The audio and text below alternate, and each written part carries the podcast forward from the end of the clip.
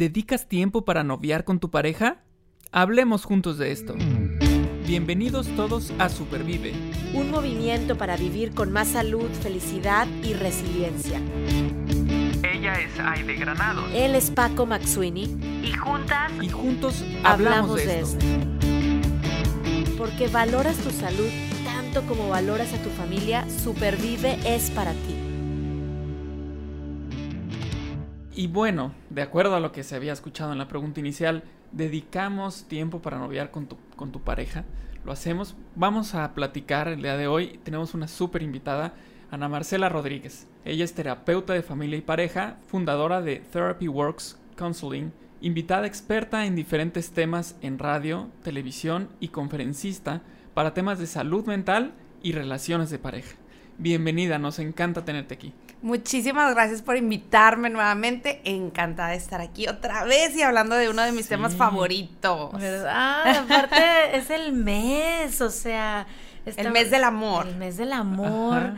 el mes de la amistad. Y bueno, este tema estoy segura que nos lleva a vivir de verdad con más, con más bienestar, con más salud. Y, y me gustaría iniciar con esta pregunta, Ana Marcela, de ver, ¿por qué es tan importante el amor en pareja?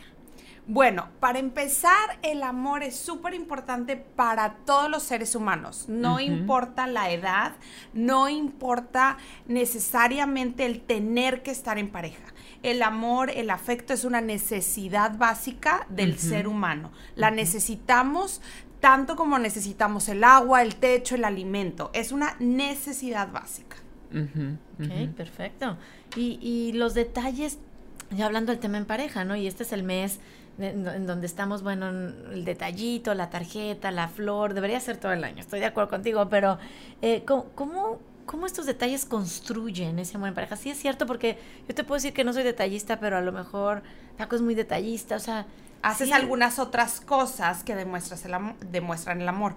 Bueno, primero déjenme les cuento un poquito qué pasa si nosotros no tenemos esta necesidad básica de amor o afecto, sobre todo en nuestra pareja, que cuando somos adultos se vuelve nuestra fuente más importante de amor y afecto. Entonces, afecta el autoestima, afecta nuestro valor como persona, nos afecta hasta físicamente.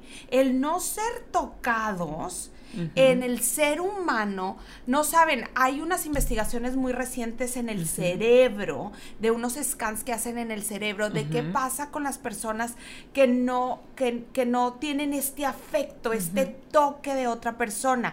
Y se inhibe ciertas partes del cerebro. Estas personas son, haz de cuenta que personas que no reciben alimento o agua, se van haciendo frías, eh, tiene consecuencias físicas también. Entonces no nada más es el autoestima, no nada más es el valor como personas o personas que se van aislando más, sino físicamente también afecta. Hay un estudio que comprueba que el sistema inmunológico baja mucho cuando nosotros no tenemos este afecto y este amor. Interesante. Claro, y finalmente somos un, somos eh, un ser eh, social, ¿no?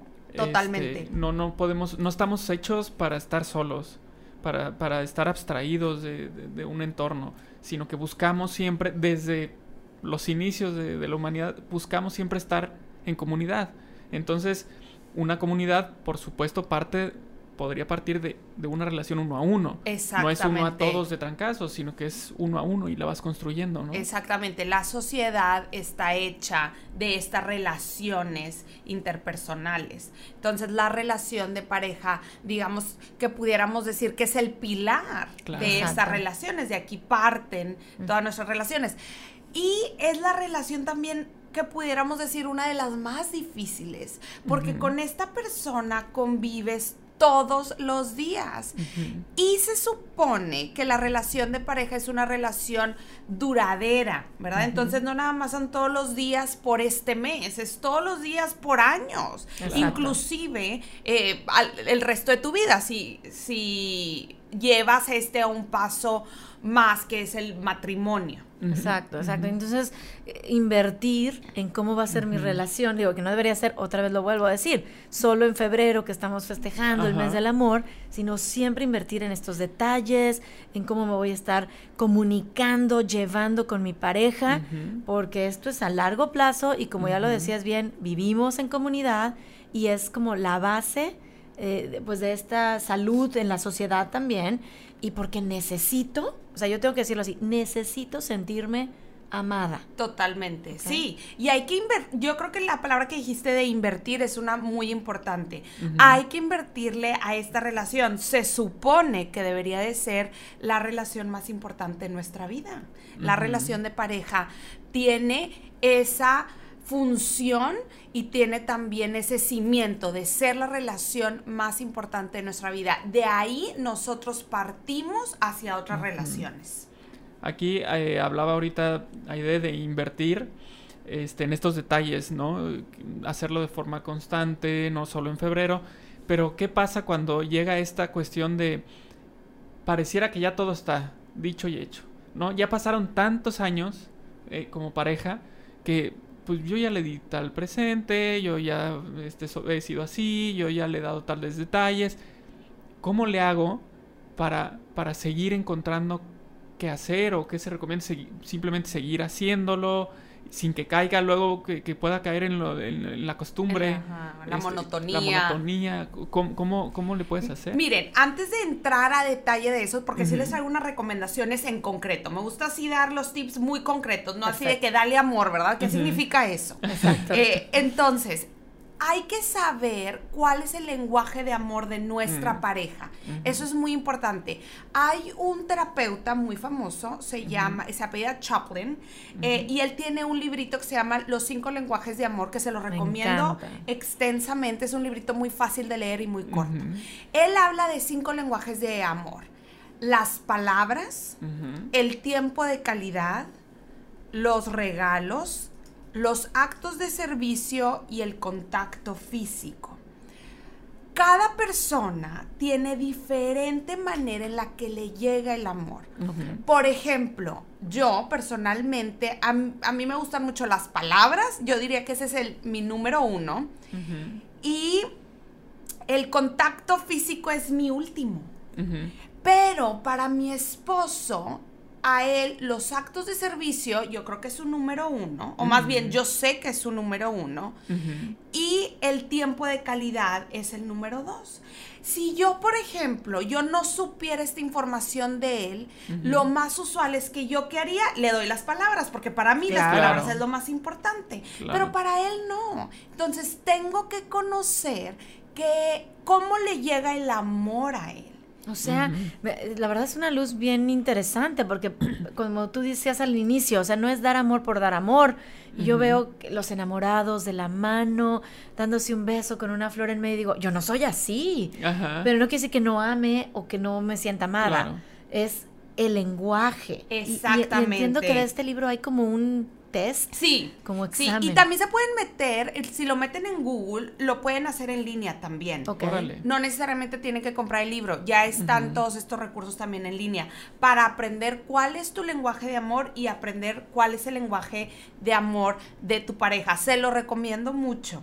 Ok, Paco, ¿tú cómo, cómo, cuál crees que es tu lenguaje de amor? Eh, eh, Marcela mencionó cinco. Sí. palabras, tiempo de calidad, actos de servicio, contacto físico o regalos?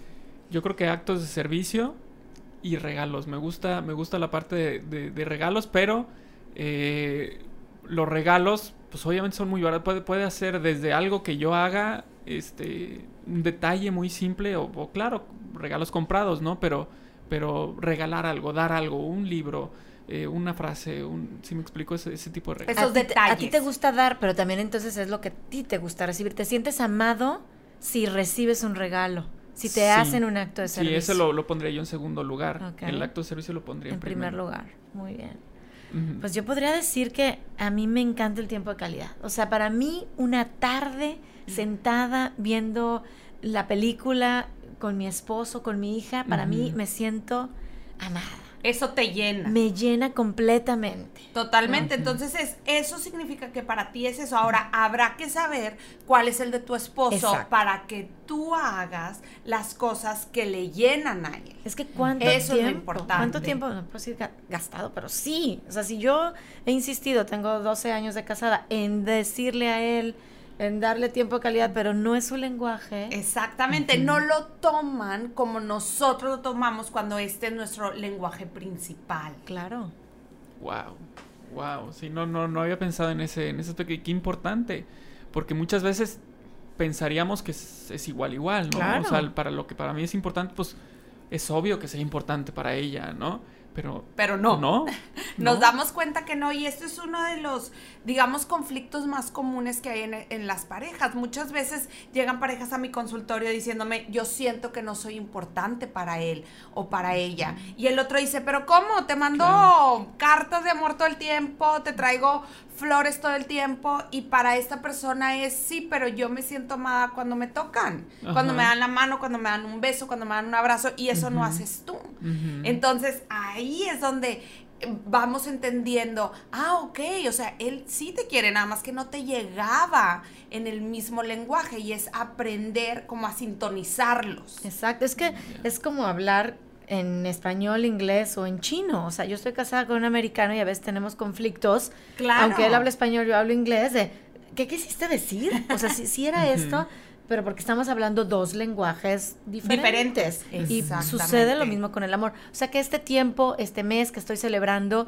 creo que me deja un mensaje ahorita muy claro, decir, ¿cuál es el lenguaje que en este caso a mi pareja, a mi esposo, le llega el amor? Claro. Entonces, me voy a poner a hacer detalles. Si yo quiero noviar con, con mi esposo, pues voy a noviar en el lenguaje que a él le gusta. Claro. Exactamente. Espe- y esperamos eso del otro, ¿verdad? Y bien importante aprender cuál es nuestro lenguaje. Bien importante. Nosotros no Ujú. podem- podemos pedir lo que ni siquiera sabemos que necesitamos. Entonces Claro. empecemos por ahí. saber en dónde estamos parados finalmente, tanto como es mi pareja, como, como soy yo, ¿no? Y entonces compaginar esto. Yo creo que esta parte de noviar viene desde ahí. O sea, el, el- el poder noviar bien, digamos, con tu pareja, viene desde el conocerse bien. Sí. Y no nada más conocer, no sé qué color es tu favorito, qué comida es tu favorita, sino los estilos, los Claro. lenguajes que hablamos de amor, ¿no? Claro, más profundo. Exacto. ¿Qué planes tienen para el 14 de febrero? Híjole, yo todavía no he hecho plan. Tengo que hacer el test. El test primero. Tengo que ver Se lo tengo que aplicar y entonces no. ya vemos que... Es que ya, ya me dejó pensando Ana Marcela con esta información y, y sí, no, le quiero, le quiero llegar. Pero bueno, vamos a suponer que ahora ya hablo el mismo lenguaje. Bueno, hablamos, Claro. no, estamos sintonizados, no tenemos que hablar el mismo lenguaje. Es pero bueno sabemos tener- cómo, ¿no? Pero sabemos cómo Sí. llegarle y también importante, ya le comuniqué cómo me gusta que me lleguen a mí, porque creo que eso es base Claro. en la comunicación en pareja. Pero hablando de comunicación, si ya nos entendimos lenguajes sintonizados, ¿esto quiere decir que ya no voy a tener broncas, problemas con mi pareja? Bueno fuera, bueno fuera que así, que fuera así de fácil, ¿verdad? No, realmente eh, y tristemente no, la respuesta es no. El conflicto siempre va a existir. ¿Por qué? Porque somos personas diferentes. Todos somos personas diferentes, crecimos en ambientes diferentes, con familias diferentes, con costumbres diferentes. Muchas veces, como tú decías, Aide, en culturas diferentes, tú y tu esposo. Entonces, todo esto nos hace que vayamos a tener conflicto. El conflicto es normal y que creen, también es necesario. También es necesario y es parte de cualquier relación. Se acentúa mucho o más, más bien, en la relación de pareja. ¿Por qué? Porque convivimos con, con nuestra pareja todo el tiempo y se supone que mucho más tiempo que con cualquier otra persona. Entonces es muy normal tener conflicto. Eh, investigaciones y estudios que hemos hecho los terapeutas, en específico Gottman, que es un terapeuta muy famoso que se dedica a la relación de pareja, ha encontrado que el 70% de los problemas son perpetuos, van a ser perpetuos. ¿Qué quiere decir esto para siempre? Ok. Y si se ponen a pensar, tiene mucho sentido. ¿Por qué? Porque hay cosas, desde mi perspectiva, que yo no estoy dispuesta a cambiar ni a ceder. Para mí mi color favorito, por ejemplo, en un carro, y esto se los digo porque es un conflicto que siempre voy a tener con mi esposo, es, a mí me gustan los carros negros, a él no, a él se le hacen que son más sucios, etcétera. ¿Quién está mal? Ninguno. Es un problema que vamos a tener toda la vida. Es un problema perpetuo, un conflicto perpetuo. Eso no quiere decir que nos vamos a agarrar del chongo, ¿verdad? O que nos vamos a humillar o faltar al respeto. La clave en el conflicto es cómo discutimos, cuándo discutimos y cómo y cuándo reparamos si herimos a nuestra pareja. Esa es la clave. Wow.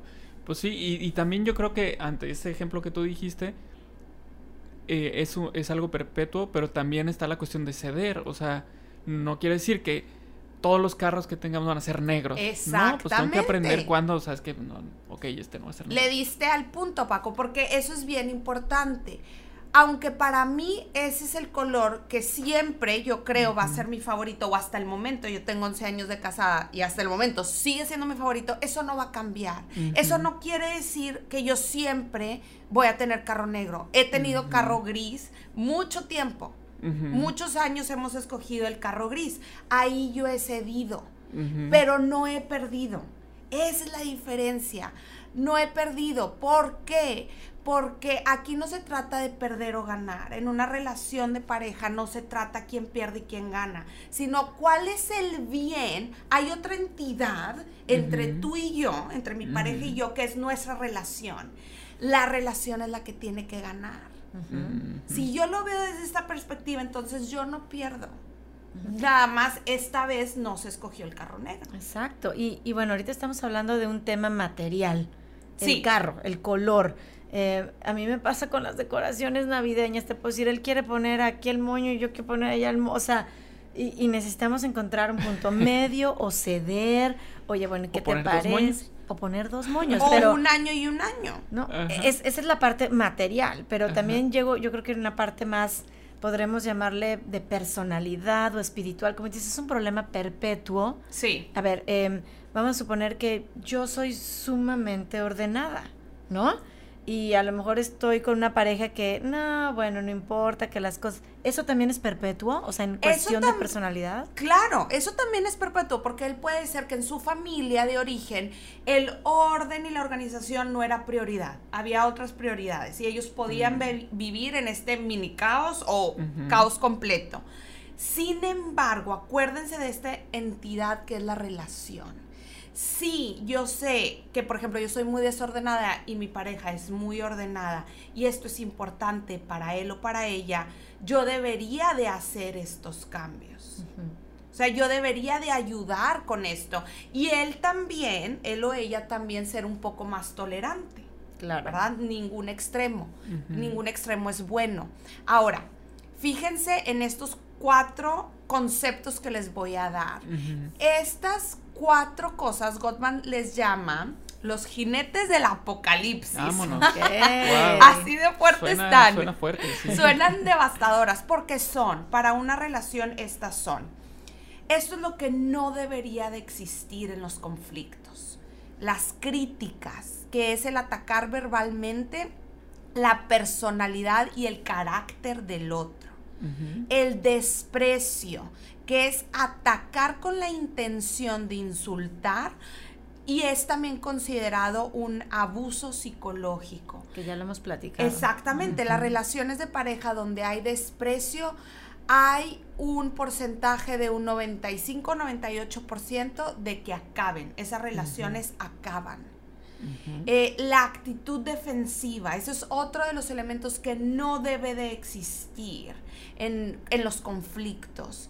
Esto quiere decir es estar en una actitud de víctima de tú me provocas, entonces yo hago esto para defenderme y no asumir responsabilidad.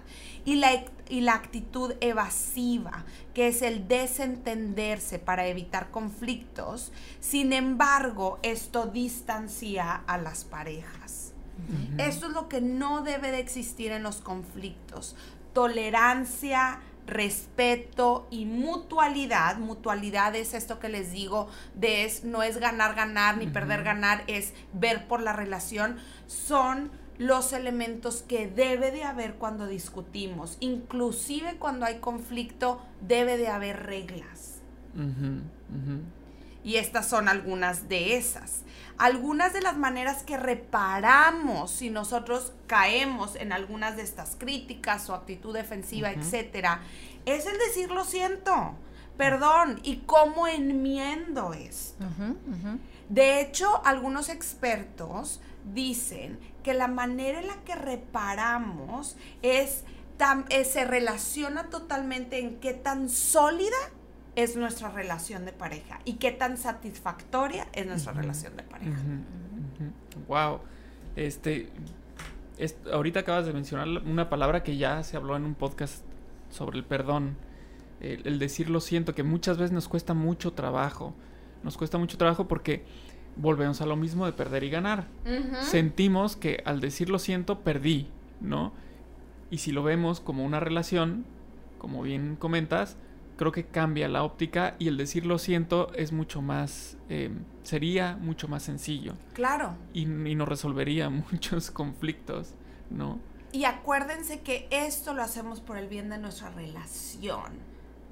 La relación necesita sanar. Es que necesita sanar, necesita, y, obviamente cuando quieres vivir en esa relación, claro. si es tu llamado, si es tu vocación, yo creo que vamos a invertirle, ¿no? Vamos a, ahorita estabas diciendo estos cuatro jinetes, me puse a pensar, bueno, ya conozco el lenguaje, ya conoce mi lenguaje, va a haber discusión. Claro.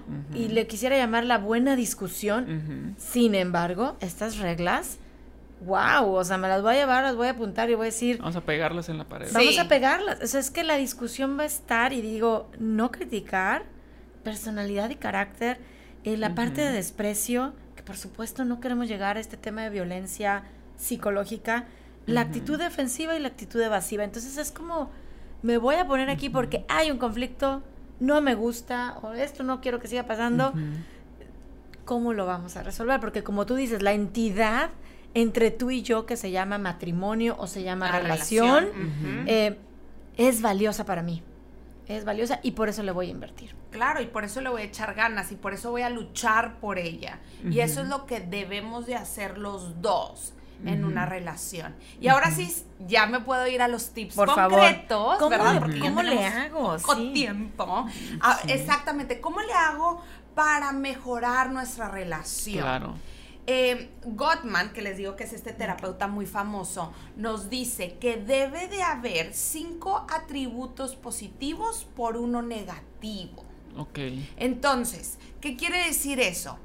Si yo te tengo que decir algo, por ejemplo, me molesta mucho que dejes tu ropa tirada y que seas un desordenado, ¿Qué puedo también decir de cosas que sí me gustan de ti, verdad? Por ejemplo, me gusta mucho que cuando llegas siempre llegas con una sonrisa, me gusta mucho las conversaciones que tenemos, me doy cuenta que eres bien bueno para decorar la casa y veo que te estás esforzando mucho en tener estas otras cosas limpias. Sin embargo, la ropa sucia es algo que sigue pasando y es algo que me sigue molestando. Claro. Entonces, eh, como que suaviza el, poder dar esta, esta, de alguna manera, pues esta crítica o esta llamada de atención, la suaviza cuando nosotros damos atributos positivos en mezclada con eso. Hacer un 5 por 1. 5 por 1. Ese es el primer consejo, ¿verdad? 5 por 1, exacto. Eh, otro consejo que da Gottman es un beso de 6 segundos. ¿Por qué 6 segundos? Y un abrazo de 20 segundos también. Es beso de 6 segundos, abrazo de 20 segundos. Diario. Diarios, exacto. ¿Por qué? Es lo que se tarda en, que nuestro, nuestro cerebro em, suelte oxitocina y serotonina, que son los eh, ay se me fue el nombre. Las hormonas de las la hormonas exactamente que son las hormonas que nos hacen sentir placer amor felicidad exacto. Entonces por esos 6 segundos y 20 segundos lo suficiente para que nuestro cerebro tenga eh, se prenda esta lucecita y nos, nos sintamos bien. Otro de los tips es Conversaciones para desestresarse. No todas las conversaciones tienen que ser dependientes de cosas que tenemos que hacer, de deudas que tenemos, de conflictos de los niños. Podemos tener conversaciones de, vamos a hablar de la película favorita, vamos a hablar de sueños que tenemos. Ese es otro, es otro de los tips, aquí se enlaza. Hablar de sueños juntos, sueños y metas juntos. Ese es otro tip muy concreto. Eh, preguntar algo bueno que te pasó en el día. Entonces ahí estamos haciendo que nuestro cerebro se esfuerce por ver las cosas positivas. Nuestro cerebro es muy bueno para ver las cosas negativas. No necesitamos practicar eso, eso ya está. Entonces, dime algo bueno que te pasó en el día. Eh, y la otra es expresiones de amor, que esto va ligado al, lenguaje. de amor. Exactamente. Entonces ahí tienen algunos tips concretos de cosas que podemos hacer por nuestra parte. Y sabes que me, también para un mensaje, porque a veces pensamos en que celebrar el amor es caro. ¿no? O sea, entonces dices que le voy a comprar el reloj, el perfume o algo, no sé, el viaje con lo que lo voy a... La joya, a ver, eh, otra vez con estos seis puntos, ya tengo que darle de regalo a mi esposo. O sea, ¿qué tal si yo, para celebrar el mes del amor, me propongo decir cinco positivo por un negativo, un beso de seis segundos, un abrazo de 20, conversaciones para desestresarme, hablar de las metas que tenemos para el 2021, a dónde queremos viajar o qué queremos hacer. Y sé que su lenguaje del amor son los actos de servicio, así es que voy a tener arreglado algo para él, hacer, preparar la cena. Exactamente. Y se va a sentir amado. Y díganme cuánto me costó. Exactamente. no me costó. Es el tiempo que tú le inviertes. Es el dinero, es el tiempo. Totalmente. Háganlo y acuérdense, no nada más este mes, no nada más el día antes y el día después del 14. Hagan esto, inviertan en su pareja. De hecho, Em, hay una frase en, nuestra vida de terapeutas que dice, te, te digo cómo es tu vida si tú me dices cómo es la calidad de tu relación, eh, de tu relación de pareja. Qué bonito, qué fuerte. Sí, es bien fuerte. Yo te puedo predecir, y no realmente no es predecir, no somos brujos, pero yo te puedo dar esa relación de cómo es tu vida y qué tan feliz y satisfecho eres si tú me dices qué, qué tan satisfecho y feliz eres en tu relación de pareja. A invertir, me queda claro, y, con estos consejos que no, no es costoso, es un acto de la voluntad es decir, sí quiero vivir con más felicidad, con más salud, con más resiliencia, haciendo estos detalles para, para invertir y para noviar con, con quien hoy es mi pareja, con mi esposo. Exactamente. Por ejemplo, ahorita mencionabas lo de eh, la conversación que se liga con, vamos a conversar sobre los sueños y metas que tenemos como pareja, pero también eh, me salta el, los sueños y metas que tienes tú personalmente y los que tengo yo personalmente, si, si convergen en algún punto, qué padre, pues es lo que buscamos, pero, pero conocer también cuáles son y, y ayudar para que, para que mi pareja llegue a esa meta y a esos objetivos que tiene, ¿no? A esas metas. Súper importante. Le diste al punto, Paco. Muy bien, muy bien. Pues no sé si quieras compartirnos algo más. Eh, todos los puntos que nos compartiste van a ser de mucha utilidad para que, como bien dices Aide, no gastemos tanto este 14, pero no es necesario.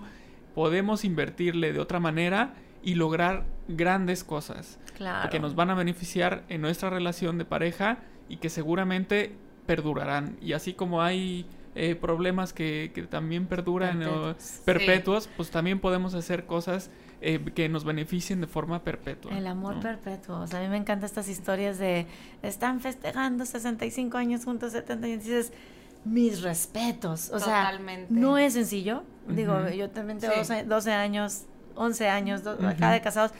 Pues no es una cosa sencilla, yo creo que es un, un, un, un reto, una aventura. Un camino, sí. A veces no he esperado algunas cosas, enfermedades, crisis, pero creo que si uno tiene en el centro esa relación, ese, ese matrimonio, ese amor, dices, ¿cómo le vamos a hacer para salir de esto? ¿Cómo le vamos a hacer para invertir? Para que tu relación y mi relación, nuestra relación, sea más fuerte. Entonces, a noviar, a, A noviar. noviar. Yo creo que cerraron ustedes muy bonito este tema. Entonces, exactamente, hay que invertir, hay que apostarle, hay que luchar por nuestra relación de pareja. Muchas gracias, Ana Marcela, por nuevamente, es la tercera vez que estás aquí en Sí, este genial, podcast. Súper contenta. nos La encanta. tercera de muchas. Y aparte en persona, ahora nos estamos Sí, viendo. sí, sí, entonces esto, esto fue muy bonito. Cara a cara, ya no en pijamas, No. ya venimos vestidos. Oye, no. No, Ay, nos no, encanta. bien. Muchas gracias. Gracias de nuevo y pues listos para el siguiente episodio. Gracias, bye bye. En el próximo episodio hablaremos juntos de cómo supervivir llevando un diario de agradecimiento. Supervive es posible gracias al apoyo de United Way Dallas. Escucha y comparte en Spotify, iTunes Podcast, Google Podcast, YouTube y supervive.rosaesrojo.org.